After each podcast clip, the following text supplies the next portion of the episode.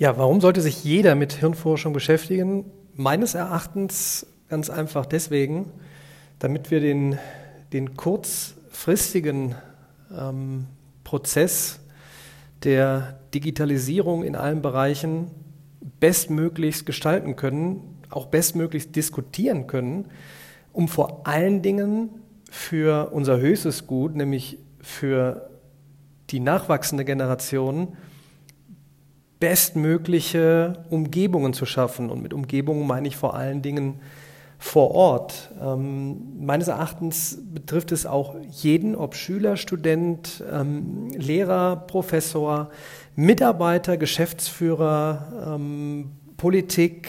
Ähm, es muss wirklich darüber aufgeklärt werden, wie wir lernen. Mein Hintergrund ist, ich war vor zwei Monaten bei Philipp Diprieu äh, im Change Rider.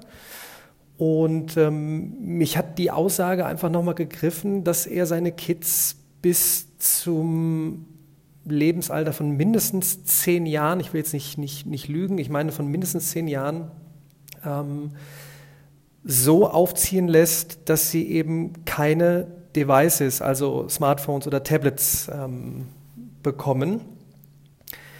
Und ähm, das trifft ja gerade einen Nerv, weil typisch schwarz-weiß, ne, die einen schreien, ja natürlich, sonst geht alles kaputt, die anderen schreien, oh, dann äh, verwehren wir aber unseren Kindern die Zukunft in der digitalisierten Welt. Und ich bin halt so, ich muss die Dinge halt verstehen und somit habe ich mir gesagt, das, ist, das muss irgendwie ein interessantes äh, Feld sein. Ähm, ich konnte mich ehrlich gesagt nicht wirklich daran erinnern, was ich damals in Biologie hatte, ob ich in der Biologie darüber gesprochen habe, äh, wie das Gehirn funktioniert, wie wir lernen, was sind Neuronen, was sind Synapsen, was sind Verbindungen, wie viele haben wir, wie, wie, wie, wie lernt man überhaupt. Und gerade in den letzten Jahren sind ja auch neue ähm, ähm Forschungsergebnisse rausgekommen. Annahmen von vor 30 Jahren sind widerlegt worden. Natürlich mit, mit Hilfe von Hightech-Computern und entsprechenden Möglichkeiten, äh, Kombination aus Informatik, Physik, Biologie, äh, sind wir in der Lage, ähm, zumindest annähernd etwas tiefer da hineinzudrängen, was da äh, passiert. Und ähm, ich habe angefangen mit David Eagleman, der wird der Rockstar, der Neu Neurowissenschaftler genannt, mit dem Buch The Brain, das die Geschichte von dir. Ich finde das Buch super, super, super gut geschrieben, äh, nicht tief wissenschaftlich, aber trotzdem mit Erkenntnissen, so dass man, dass man einfach mal nachvollziehen kann, was da passiert, auch in jungen Jahren, ähm, welche Rolle es spielt. Zum Beispiel ganz banales äh, Beispiel jetzt, wenn ich eine Tasse da vor mir habe und die Tasse eben äh, meine Hand zur Tasse hinführe, die Tasse äh, anhebe, das Gewicht spüre, die, die, äh, die Räumlichkeit, die Tasse an meinen Mund führe, vielleicht ist dann äh, Tee drin, der kalt oder heiß ist, das Ganze schmecke, wo der Unterschied wäre, wenn ich in, zum Beispiel äh, auf einem Smartphone und einem Tablet ein, eine Tasse sehe. Ähm, jetzt werden natürlich manche reinspringen und sagen, ja Moment, jetzt geht es aber darum, wir müssen auf Teufel komm raus äh, Coding lernen, Programmieren lernen ab der ersten Klasse und da sind Tablets doch super. Dann kommt der nächste natürlich äh, an mit Studien. Ähm, wenn ich Tablets einführe ähm, und mit den Tablets arbeite und wische, dann äh, ist nachweislich bei so und so viel Schulen herausgekommen, dass vor allen Dingen es den nicht so guten äh, Schülern überhaupt gar nichts bringt, bis hin zu, es macht sie schlechter. Nein, es macht sie sogar schlechter. Und in, in, dieser ganzen kontroversen Diskussion fehlt mir eigentlich wirklich das Know-how und dass man eigentlich jetzt, das wäre wieder eine Taskforce, dass man wirklich Hirnforscher, äh, Technologieexperten, äh, Physiker, Biologen zusammenbringt, Neurowissenschaftler äh, im Speziellen, ja, Hirnforscher, ähm, um dann wirklich kontrovers zu diskutieren und wirklich Input zu bekommen, statt, ich habe mir zwei, drei Diskussionen angeschaut äh, aus Talkshows, Eieieiei. Äh, da kann ich mir vorstellen, dass man als Elternteil eigentlich äh, äh ja, zwischen, ähm, also confused ist, äh, ver verwirrter als vorher.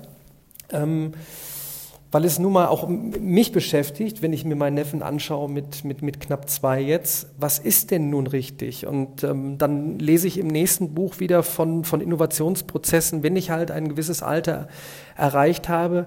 Klar muss ich dann die Welt um mich herum verstehen und Einsen und Nullen und Computer spielen eine große Rolle, aber jetzt wirklich die, die, die, die Hardcore-Frage, macht es es besser, wenn ich mit äh, vier, fünf, sechs Jahren ein Tablet in der Hand halte und dadurch mit einem Programm Coding lerne? Oder was brauche ich eigentlich fürs Codieren? Welche Voraussetzungen brauche ich dafür? Ähm, welch, wie, wie, entwickeln sich Denkprozesse in den ersten zwei Jahren, in den Jahren zwei bis sechs? Und ich muss ganz ehrlich sagen, ich bin da selber noch sehr, sehr am Anfang.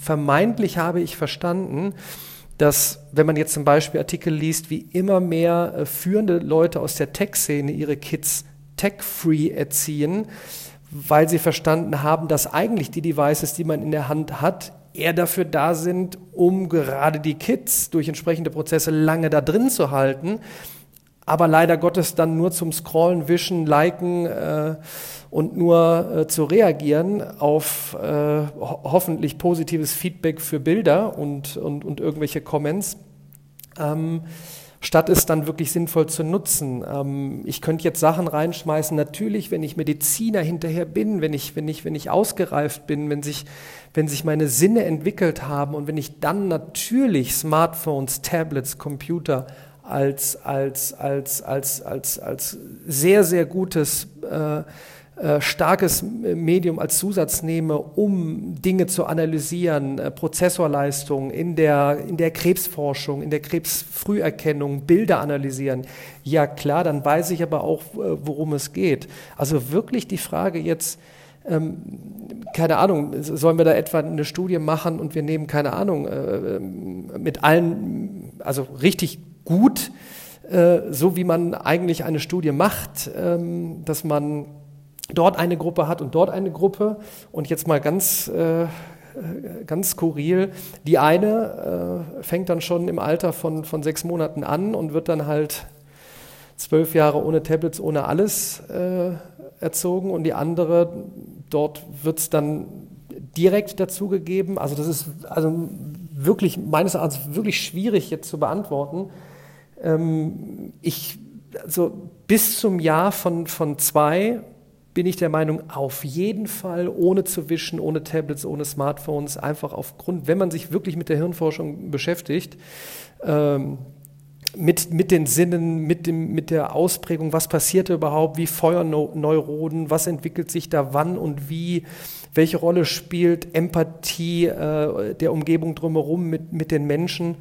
Ähm, und dann, wie gesagt, eben diese, diese Informationen jetzt aus, aus, äh, aus äh, Familien, deren Eltern eben in Tech-Konzernen sind, die einfach sagen, pass mal auf, wenn ich hier ähm, Elemente habe wie Musik, Theaterspielen, Kunst, ähm, Basteln, so blöd sich das jetzt vielleicht für manche dann anhört, wenn man sagt, ja, wenn ihr dann bastelt, Moment, dann versperren wir ja die, die Möglichkeit, dass sie mit diesen Tablets arbeiten, wo ja die Jobs hinterher ähm, äh, größtenteils mit, mit, mit funktionieren, um von mir aus mit den Tablets dann einen Roboter anzusteuern.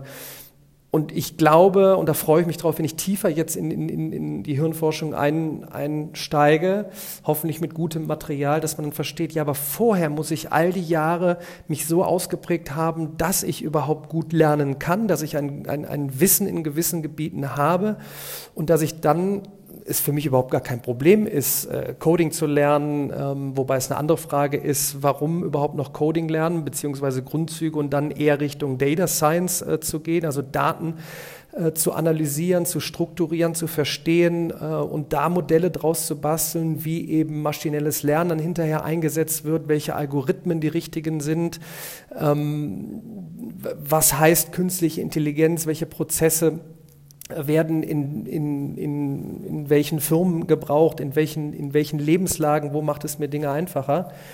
Und noch ein Beispiel, was mir jetzt gerade einfällt. Und ich glaube, wenn da draußen, wenn ihr anfangt, jetzt einfach mal euch Talks darüber anzuhören, ob das jetzt ein deutscher Talk ist von deutschen Hirnforschern oder von amerikanischen, wie gesagt, David Eagleman bisher nur positive Erfahrungen gemacht.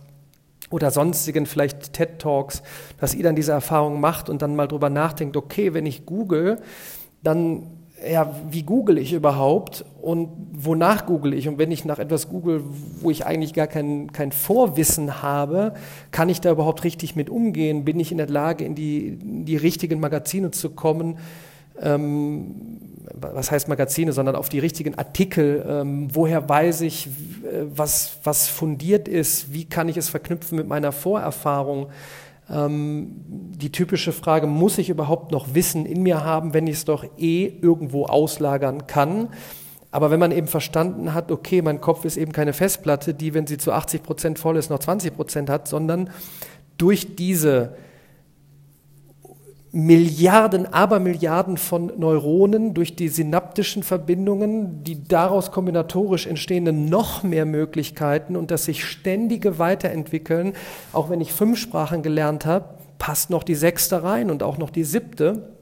Und was passiert da eigentlich? Und dann bin ich ganz schnell auch äh, so weit, dass ich, wenn ich über künstliche Intelligenz, wenn ich über Robotik spreche, warum es dann doch noch echt schwierig ist, äh, äh, da irgendwann einen Roboter zu haben, der wirklich eins zu eins fungiert wie der Mensch äh, vom, vom Lernen, vom Verhalten her, weil ich glaube, so wie ich es verstanden habe, haben wir das, das Gehirn in sich noch gar nicht so richtig verstanden, komplett, wie es lernt, wann es wo äh, sich in welcher Form in der Tiefe wirklich weiterentwickelt, was alles möglich ist. Und ähm, ich kann da leider keinen wissenschaftlich fundierten Talk jetzt drüber machen, ähm, glaube aber oder nehme mir jetzt mal vor, zu schauen, wen ich da in, in mein Talk-Format reinnehmen kann, ähm, weil ich das unglaublich spannend finde. Und ich glaube, es wäre noch spannender, äh, eine, eine Zusammenkunft von, von, von Spezialisten aus verschiedenen Gebieten zu haben, um dann zu forschen, was kann man denn äh, was kann man denn nur wirklich mit Kids am besten machen? Denn ähm, um Innovation voranzutreiben, ein sechs-, siebenjähriger, äh, wenn wir jetzt aus Deutschland heraus ähm, äh, das Ganze mal betrachten, äh, damit wir innovativ fortschrittlich sind, der Siebenjährige wird nicht durch irgendeinen Code äh, ein neues Weltunternehmen basteln, sondern irgendwann ab, weiß ich nicht, 16, 17, 18 fangen dann Prozesse an und wenn der Innovation vorantreiben soll, muss der halt die Jahre vorher etwas gemacht haben, damit er wirklich da Prozesse oben in seinem Gehirn in Gang setzt, die vernünftig sind, um dann Innovation voranzutreiben. Also ich, spannendes Thema, aber auch sehr kritisch. Ich bin mal gespannt, was hier für ein Feedback äh, kommt. Und wie gesagt, ich halte ähm, zu verstehen, wie das Gehirn funktioniert, für eine sehr essentielle Sache. In dem Sinne sage ich bis demnächst.